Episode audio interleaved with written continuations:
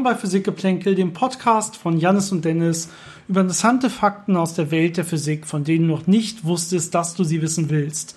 Mein Name ist Dennis. Ich bin Jannis. Und heute geht es über die Relativitätstheorien. Ja, vor allen Dingen die spezielle Relativitätstheorie, weil es ein bisschen noch ja, einfacher verständlich ist, ohne dass man viel Mathematik anwendet, aber auch äh, ja, leicht über die allgemeine Relativitätstheorie, die werden wir anschneiden. Ähm, vorweg aber ganz kurz, es sind noch ein paar ja, Fragen offen geblieben, zu, äh, Zuhörerfragen von euch, ähm, die wir vor allen Dingen in der letzten Woche in dem Fragen-Podcast ja nicht bearbeiten konnten, aus rein aus zeitlichen Gründen ähm, dachten wir, es war genug.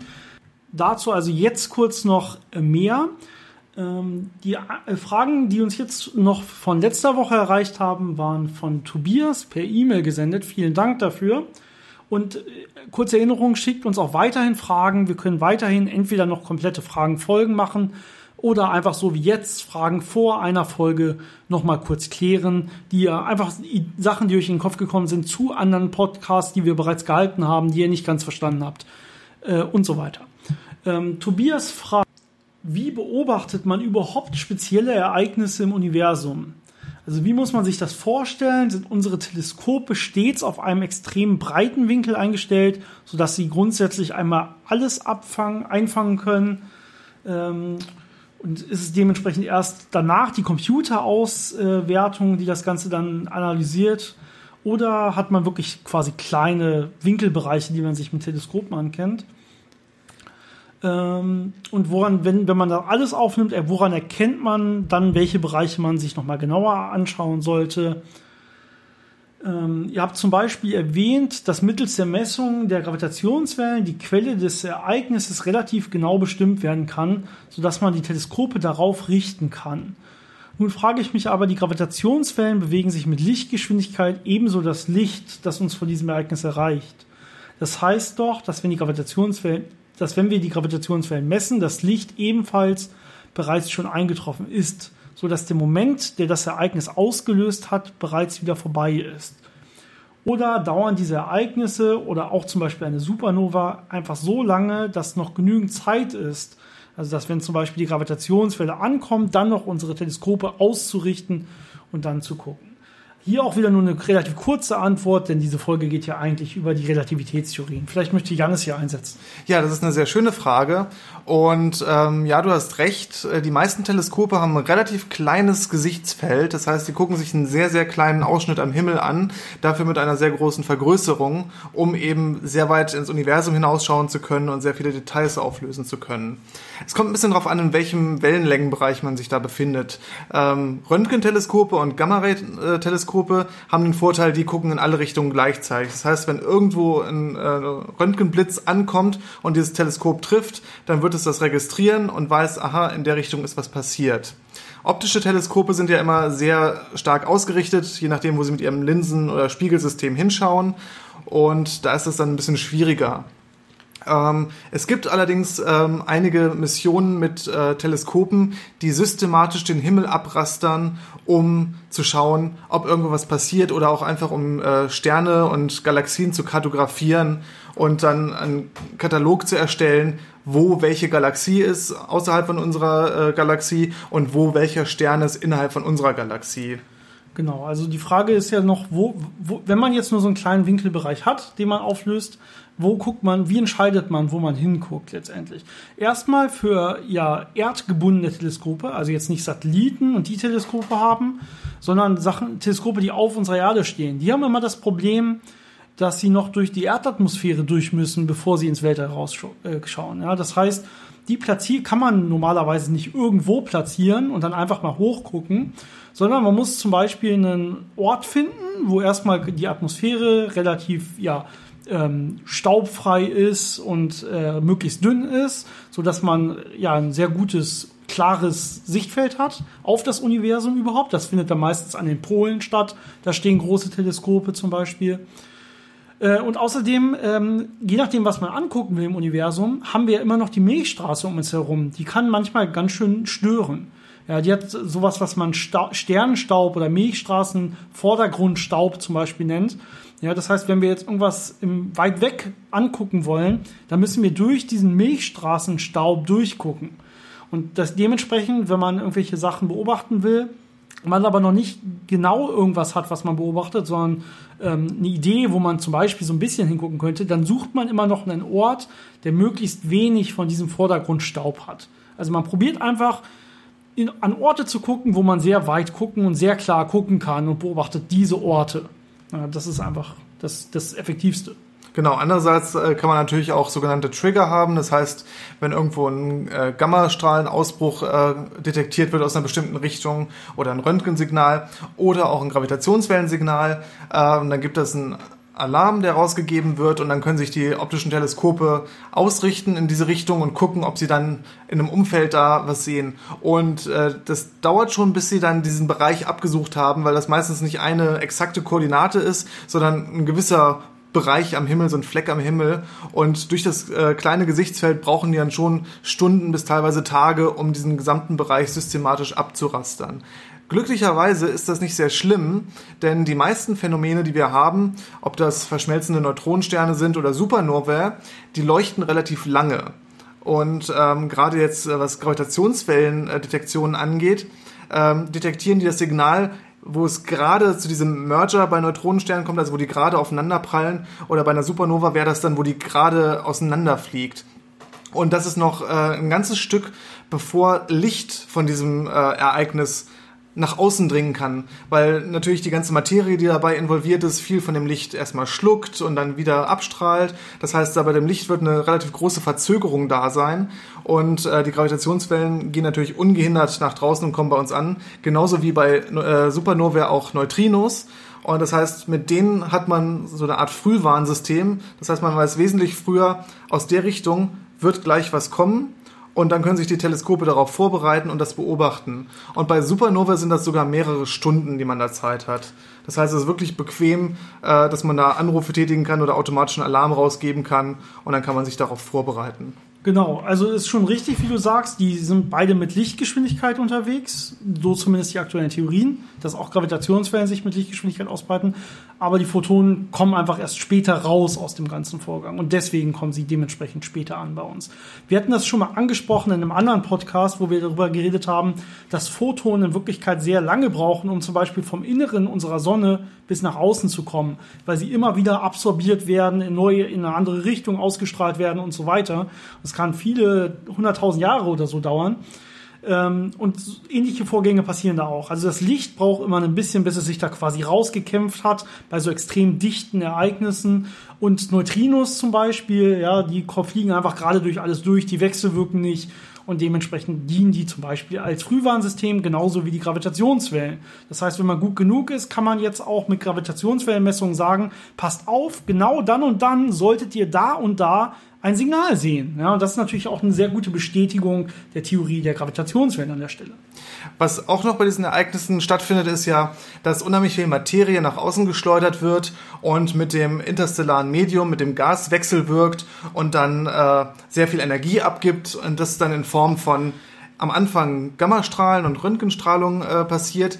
Aber das Ganze wird natürlich abgebremst und verliert nach und nach Energie und es strahlt dann weiterhin thermisch ähm, aber dann halt eine Zeit lang im optischen Bereich, das kann über Stunden bis Tage gehen und dann wird es noch über Wochen danach im äh, niedrigenergetischen Bereich, also so im Radiobereich äh, strahlen. Das heißt, so eine Quelle sieht man auch relativ lange danach noch in verschiedenen Wellenlängenbereichen, kann entsprechend die Teleskope, die da sensitiv sind, auf diesen Bereich ausrichten.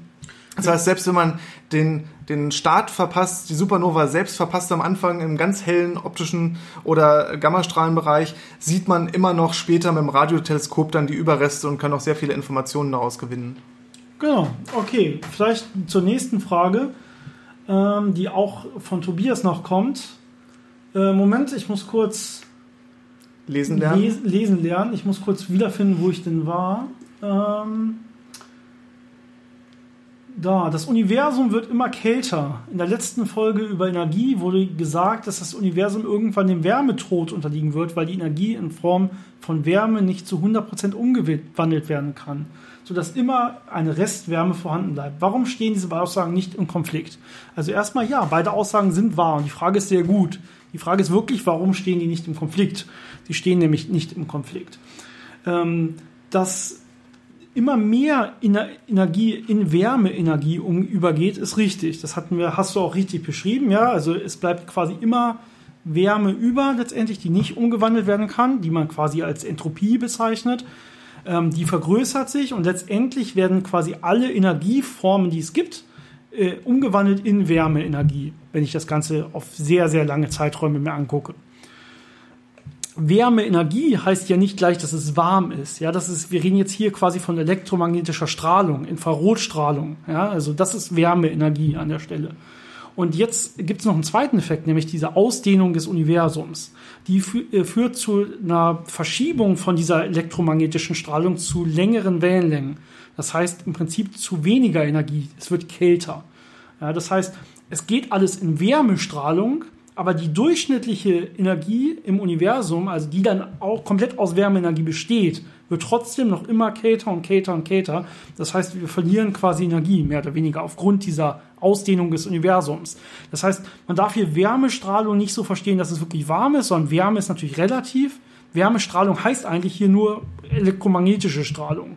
Das ist im Prinzip die, das könnte man auch nennen, ja, und dann macht es vielleicht mehr Sinn. Also alles wird irgendwann mal elektromagnetische Strahlung sein und die wird aber immer kälter und kälter, sodass die durchschnittliche Temperatur des Universums immer kälter und kälter wird und immer zu längeren Wellenlängen geht äh, und dann letztendlich natürlich irgendwie gegen 0 Kelvin streben wird. Also es wird immer länger und länger, es wird nie 0 Kelvin erreichen, aber es wird immer näher an 0 Kelvin rankommen. Genau.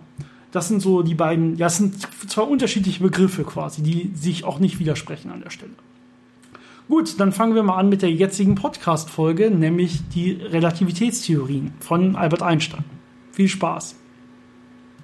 Ja, die spezielle Relativitätstheorie hat jeder wahrscheinlich schon mal gehört, ähm, wurde 1905 von Einstein veröffentlicht, damals allerdings noch nicht unter dem Namen spezielle Relativitätstheorie, sondern es ging damals um äh, die Elektrodynamik von bewegten Körpern. Und das zeigt so ein bisschen, woher die Relativitätstheorie kam. Und zwar ähm, ist eine der Hauptaussagen in der Relativitätstheorie, ähm, die auch eine der Hauptaussagen in der Physik ist, dass physikalische Ergebnisse unabhängig vom äh, Beobachter sein müssen, unabhängig vom äh, Beobachtungssystem, also vom Koordinatensystem und unabhängig davon, ob ich mich relativ zu einem Objekt bewege oder nicht. Dafür gab es früher die Galilei-Transformation, die das sichergestellt hat.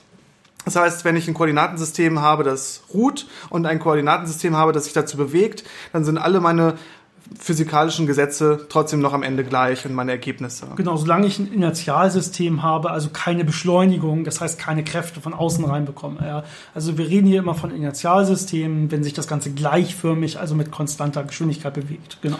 Und diese Galilei-Transformation hat super funktioniert für alle möglichen mechanischen Systeme, was man halt so in dieser klassischen Physik hatte.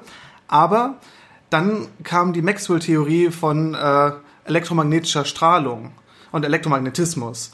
Und da hat das dann plötzlich nicht mehr funktioniert. Da war es dann nicht mehr egal, ob man in einem bewegten oder einem ruhenden Bezugssystem war und Ergebnisse haben davon abgewichen. Und äh, da musste man natürlich eine Lösung finden und dann war es relativ schnell klar, dass diese Galilei-Transformation nicht äh, alles sein konnte, sondern nur in bestimmten Bereichen gültig war. Und äh, als Ersatz für die Galileo-Transformation kam dann die Lorentz-Transformation. Und die Lorentz-Transformation ist einer der fundamentalen Bestandteile von der speziellen Relativitätstheorie. Genau. Ähm, die Lorentz-Transformation hat im Prinzip nur eine Grundannahme und alles andere folgt mathematisch aus dieser einen Grundannahme. Und diese Grundannahme ist eigentlich erstmal nur, dass es ähm, ja im Universum ein Geschwindigkeitslimit geben muss, also eine maximal zu erreichende Geschwindigkeit. Und diese Geschwindigkeit kann selber auch nur erreicht werden von masselosen, also Teilchen, die keine Ruhemasse haben, von masselosen Teilchen.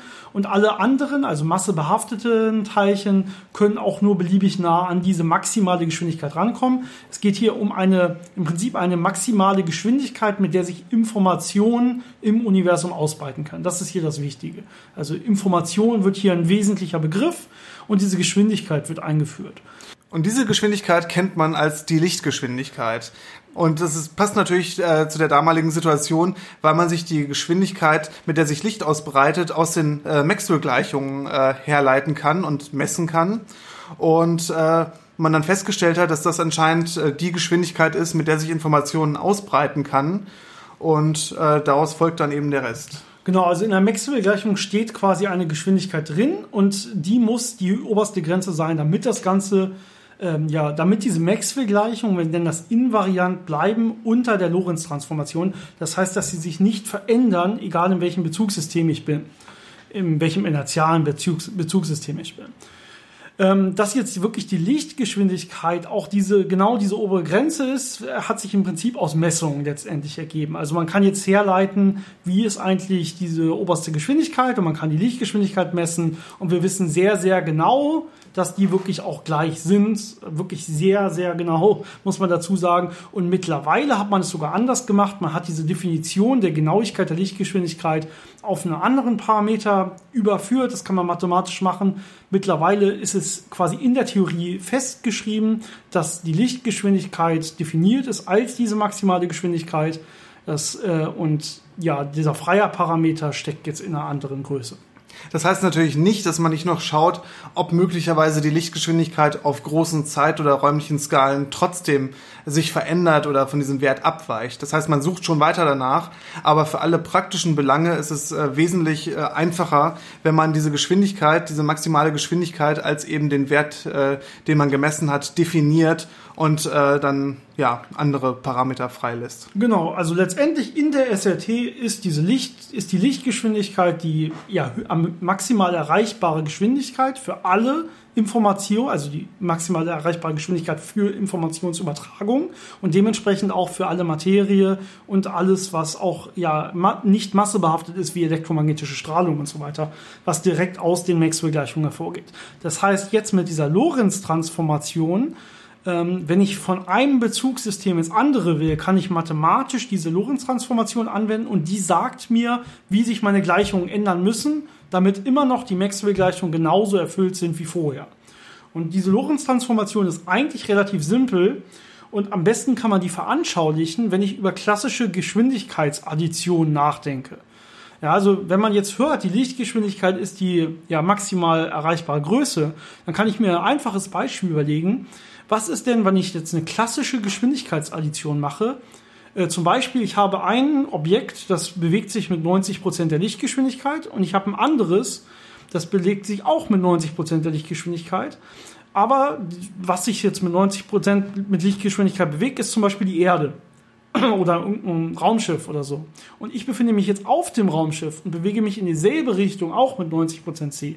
Ja, wenn ich jetzt das Ganze addiere, 0,9c plus 0,9c, lande ich ja bei 1,8c. Also 180 Prozent der Lichtgeschwindigkeit. Das kann jetzt natürlich nicht gelten. Ne? Und das sagt mir jetzt einfach, okay, die klassische Geschwindigkeitsaddition klappt nur bei sehr, sehr kleinen Geschwindigkeiten sobald ich ja in, in Geschwindigkeiten komme, die der Lichtgeschwindigkeit sehr nahe kommen, kann ich nicht mehr einfach so Geschwindigkeiten addieren, sondern was ich machen muss, ist eben so eine Lorentz-Transformation. Ja, und Lorentz-Transformation für Geschwindigkeiten sagt mir im Prinzip, je näher ich an die Lichtgeschwindigkeit komme, desto kleiner wird der Anteil von dem, was ich noch drauf addiere. Ja, also wenn ich jetzt mit 0,8c fliege und nochmal 0,8c drauf addiere, weil ich in dieselbe Richtung laufe, dann gibt es eben nicht 1,6c in dem Fall, sondern würde vielleicht 0,9c, ich habe das jetzt gerade nicht nachgerechnet, ergeben. Also das, was draufkommt, wird immer kleiner, je näher ich in Lichtgeschwindigkeit komme. Und zwar geht das gegen Null. Das heißt, ich erreiche nie die Lichtgeschwindigkeit. Ich kann immer nur näher und näher und näher und näher kommen äh, mit massebehafteten Objekten. Ich kann sie aber nie erreichen. Ja, genauso kann ich äh, mit Objekten, die keine Ruhemasse haben, keine Masse haben, wie zum Beispiel Photonen, elektromagnetische Strahlung, die fliegen immer genau mit Lichtgeschwindigkeit an der Stelle. Und das ist jetzt auch völlig unabhängig davon, in welchem Inertialsystem ich mich gerade befinde. Das heißt, von der Geschwindigkeit des Beobachters zum Beispiel, der das Ganze anguckt. Ja, für alle Beobachter sehen die Lichtgeschwindigkeit exakt sich auch mit äh, c bewegen. Also sie würden alle dasselbe messen. Das ist ja das Wichtige an dieser Lorentz-Transformation. Das gilt jetzt aber nicht mehr für alle Geschwindigkeiten kleiner der Lichtgeschwindigkeit. Denn da kommt jetzt der Name Relativitätstheorie her. Ja, das ist relativ vom Beobachter in der Tat. Ähm, also wenn ich Geschwindigkeiten habe von massebehafteten Objekten, die also kleiner c sind, dann ist es, kommt es vom Beobachter, hängt es vom Beobachter ab, wie groß der diese Geschwindigkeit misst. Und es gibt auch kein richtig oder falsch. Also es gibt keinen übergestellten Beobachter, den man hernehmen könnte, wo man sagt, der ist der richtige Beobachter, dementsprechend bist du so und so schnell. Ja, sondern es ist völlig abhängig vom Beobachter, wie schnell jemand ist. Und es gibt, Geschwindigkeit ist dementsprechend relativ. Es gibt keine absolute Geschwindigkeitsangabe. Immer wenn man eine Geschwindigkeit nennt, müsste man dazu sagen, von welchem Beobachter aus gesehen. Ja, natürlich ist es so, für sehr, sehr kleine Geschwindigkeiten, also für alles, mit dem wir so im Alltag zu tun haben, gilt das mehr oder weniger nicht, sondern das sind jetzt wirklich diese Grenzbereiche, wenn wir über sehr schnelle Geschwindigkeiten reden, die sehr nahe der Lichtgeschwindigkeit sind. Wenn ich jetzt Geschwindigkeiten gar nicht mehr ja, absolut angeben kann, sondern auch relativ, ähm, dann ist es natürlich eine große Frage, wie sieht denn das eigentlich mit Gleichzeitigkeit aus in diesem neuen relativen Universum?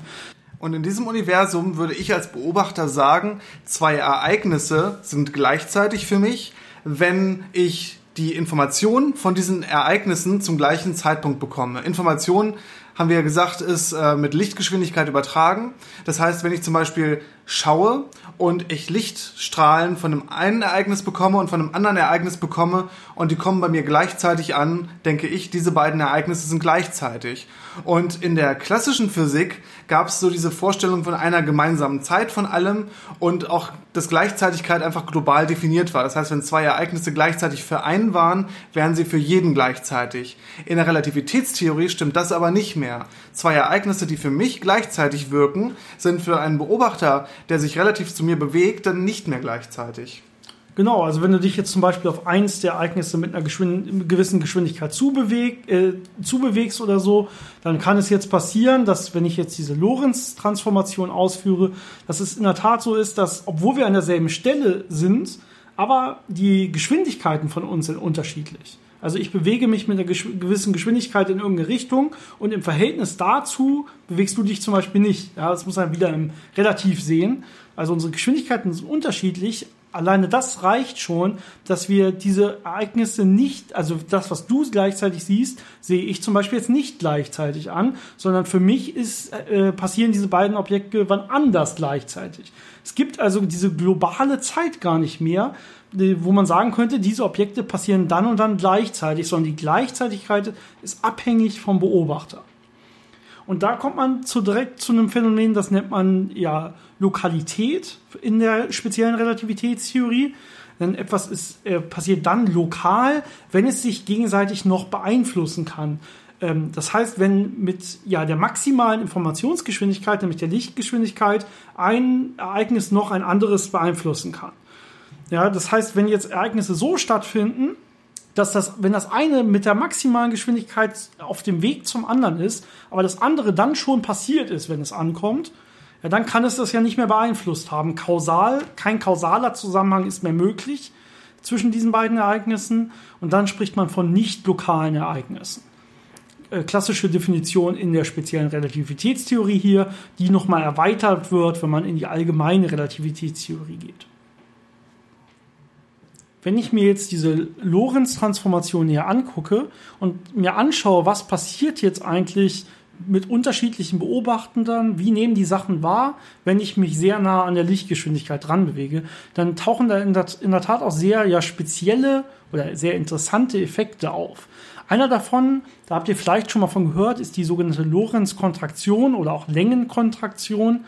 Das heißt, wenn ich mich schneller bewege, und es geht wieder um Geschwindigkeiten, die sehr nah an der Lichtgeschwindigkeit sind, dann ähm, sehen für mich als Beobachter, der sich so schnell bewegt, alle anderen ruhenden oder für mich sehr viel langsameren ähm, Ereignisse äh, sehen kleiner aus. Das heißt, die ganze Welt um mich herum wird quasi gestaucht, wenn ich mich anfange, sehr, sehr schnell zu bewegen. Ja, diesen Effekt sieht man vielleicht auch irgendwie in Star Trek, wenn so ein Raumschiff anfängt, auf einmal sich ganz nah an der Lichtgeschwindigkeit zu bewegen. Ähm, es sieht so aus, als würde alles gestaucht werden. Das heißt, Entfernungen von ruhenden Beobachtern wirken für mich viel kleiner. Also, wie gesagt, gestaucht, wenn ich mich sehr schnell bewege. Das ist eine Längenkontraktion. Dementsprechend natürlich für, ist das auch andersrum so, je nachdem, wie der Beobachter ist und in welchem Bezugssystem ich bin, sieht das eine eher, eher kürzer oder länger aus und es gibt gar nicht mehr diese absoluten Längen. Ja, also auch Längen sind hier jetzt relativ, sind abhängig vom Beobachter. Das heißt, wenn ich jetzt irgendwo eine Längenangabe mache, müsste ich eigentlich immer dazu sagen, von welchem Inertialsystem aus gemessen, also von welchem Beobachter aus gemessen. Ja, das, diese Effekte machen natürlich wieder nur einen Unterschied, wenn ich sehr nah an der Lichtgeschwindigkeit bin. Also im Alter könnt ihr das ignorieren. Basieren allerdings sehr viele Physikerwitze drauf, dass sich irgendwer sehr, sehr schnell bewegt und dann ähm, nicht mehr von der Polizei angehalten werden kann, weil er ja ähm, eine ganz andere Vorstellung von seiner Geschwindigkeit hatte als der Polizist zum Beispiel. Was wahr ist, wenn man sich sehr nah an der Geschwindigkeit mit seinem Auto bewegen würde. Und natürlich kann man das eine auch in das andere umrechnen. Dafür braucht man ja nur die Lorentz-Transformation. Ja, es gibt ja auch diese schöne Aufgabe, die man rechnen muss im Studium. Ähm, wie kann man ein Auto, das eigentlich viel zu lang ist, in der Garage parken? Äh, also wie schnell muss man fahren, damit die Längenkontraktion dafür sorgt, dass das Auto in die Garage passt. Das funktioniert natürlich immer nur für einen Bruchteil einer Sekunde und dann explodiert alles, weil man da völlig äh, viel zu schnell reinkracht in die Garage. Aber es ist ein schönes Rechenbeispiel, das das so ein bisschen veranschaulicht. Wo man es allerdings in der Realität sehen kann, ist, was wir auch schon mal erwähnt hatten, Myonen, die oben in der Atmosphäre äh, generiert werden durch äh, kosmische Strahlung und die dann zur Erde fliegen und die eigentlich nicht lang genug leben, um auf der Erde anzukommen, also um diese Entfernung zu überbrücken. Aber dadurch, dass sie sich fast mit Lichtgeschwindigkeit bewegen, äh, erfahren sie diese Längenkontraktion von der Strecke, die sie zurücklegen und schaffen es trotzdem noch in ihrer äh, Lebenszeit auf die Erde und wir können die hier detektieren. Genau, also aus der, aus der Perspektive der Myonen, aus dem Bezugssystem der Myonen, ist der Abstand Myonen Erde viel kleiner, als der für uns aussieht. Und dementsprechend schaffen sie es innerhalb der Lebenszeit zur Erde zu kommen, weil sie sich so nah an der Lichtgeschwindigkeit bewegen. Ich glaube, ich muss mal ein Glas Wasser trinken hier. Der andere relativ bekannte Effekt, der auch aus der Lorentz-Transformation folgt, ist die sogenannte Zeitdilatation. Das beschreibt einfach, dass ein äh, bewegtes Objekt relativ zu einem ruhenden Objekt im Bezugssystem des ruhenden Objektes äh, die Zeit anders wahrnimmt. Und zwar vergeht die Zeit langsamer, wenn sich ein Objekt schneller bewegt. Und äh, das kann man sogar messen. Man hat äh, öfter schon Atomuhren genommen und eine auf der Erde stehen lassen und eine bewegt und dann verglichen, wie die Uhren hinterher gingen und hat dann festgestellt, dass man da einen Zeitunterschied äh, feststellt. Äh, das klassische Beispiel, äh, was man häufig äh, auch hört, ist natürlich GPS weil die GPS-Satelliten sich ja auch mit relativ hohen Geschwindigkeiten um die Erde bewegen, ähm, vergeht bei ihnen auch die Zeit ein bisschen anders als auf der Erde und das muss man dann auch kompensieren. Genau, wichtig ist natürlich auch hier der bewegte Beobachter, also die Uhr des bewegten Beobachters, wenn ihr jetzt sehr schnell unterwegs seid, dann seht ihr die nicht langsamer vergehen. Für euch ist das alles ganz normal und die tickt ganz normal. Ja, es kommt hier nur auf das Bezugssystem an. Also für Außenstehende im Verhältnis zu euch ruhenden Beobachtern wirkt das Ganze langsam, die sich nicht sehr nah an der Lichtgeschwindigkeit bewegen. Ja, also hier haben wir noch einen, es ist, kommt, es ist nicht komplett symmetrisch. Wenn sich einer schnell bewegt in einem einen System, kann ich einfach ins andere wechseln und dann sagt er, okay, aber für mich äh, bewege ich mich schnell und er bewegt sich nicht. Sondern hier haben wir noch die Asymmetrie der Lichtgeschwindigkeit. Also immer wenn sich etwas sehr nah an der Lichtgeschwindigkeit bewegt, kommen diese speziellen Effekte auch rein an der Stelle. Und äh, jetzt kann man ja vielleicht noch mal auf dieses Myonenbeispiel äh, eingehen. Wie sieht denn das von der anderen Seite her aus? Ja, also ja, wenn ich von der Erde her gucke, dann sehe ich ja, die Myonen haben eine gewisse Lebensdauer. Und äh, wenn sie sich jetzt so schnell bewegen, mit nahezu Lichtgeschwindigkeit, ähm, dann ticken ihre Uhren einfach langsamer aus meiner Sicht. Das heißt, für die vergeht die Zeit wesentlich langsamer. Und wenn die ihre, ich weiß nicht, Bruchteile einer Sekunde Lebenszeit haben, aber für die Strecke jetzt plötzlich auch wieder diesen Bruchteil der Sekunde Zeit haben durch diese Zeitdilatation, dann schaffen sie es auch wieder auf die Erde. Das heißt, äh, wenn ich von der Erde aus gucke, äh, kann ich das mit der Zeitdilatation erklären, dass die Myonen auf die Erde kommen. Und wenn ich aus der Myonensicht gucke, äh, ist das die Längenkontraktion, die einfach den zurückzulegenden Weg verkürzt. Genau, also es sind die, eigentlich sind es dieselben Effekte, nur beschrieben auch von anderen Perspektiven, von anderen Bezugssystemen. Ja. Und eigentlich mathematisch brauche ich immer nichts anderes als diese Lorentz-Transformation. Dann kann ich sowas wie Eigenzeiten einführen, die ähm, dann quasi je nachdem, welche Uhr gerade bei diesem Beobachter ist, wie schnell die Uhr vergeht und wie viel Strecke er in der Zeit und so zurücklegt, Äh, mathematisch ist das alles eindeutig definiert und diese ganzen Beispiele hängen jetzt nur wirklich relativ, sind, hängen immer vom Beobachter ab, sind deswegen relativ, ja, Relativitätstheorie an der Stelle. Ja, das war jetzt so der schnelle, grobe Überblick über die spezielle Relativitätstheorie. Wenn ihr dazu noch Fragen habt, schickt uns ruhig Fragen. Wir können gerne versuchen, die zu beantworten. Ähm, wir würden jetzt nochmal einen ganz kurzen Ausflug machen in die allgemeine Relativitätstheorie, einfach um mal kurz anzudeuten, was ist da anders und was macht die dann äh, spezieller äh, als spezielle Relativitätstheorie. Ähm, Ansonsten würden wir wahrscheinlich noch mal eine eigene Folge machen, die sich dann mit äh, der Historie von den Relativitätstheorien und auch von Vorhersagen von der allgemeinen Relativitätstheorie oder Experimenten beschäftigt. Aber jetzt erstmal so einen kleinen Überblick, wie das denn so funktioniert. Genau, also Albert Einstein hat 1915 die allgemeine Relativitätstheorie rausgebracht und hat infolgedessen auch erst die spezielle Relativitätstheorie dann spezielle Relativitätstheorie genannt, weil vorher gab es keinen Grund, das irgendwie anders zu nennen. Ja, also vorher war es quasi die Relativitätstheorie und jetzt hat er die allgemeine rausgebracht und hat die andere dann umbenannt in spezielle Relativitätstheorie. Und die allgemeine Relativitätstheorie ähm, hat jetzt, führt jetzt zusätzlich zu diesen Inertialsystemen und zu der Lorentz-Transformation, die Inertialsysteme zueinander, ineinander umrechnet, fügt er noch beschleunigte Systeme ein. Das ist jetzt der große Unterschied.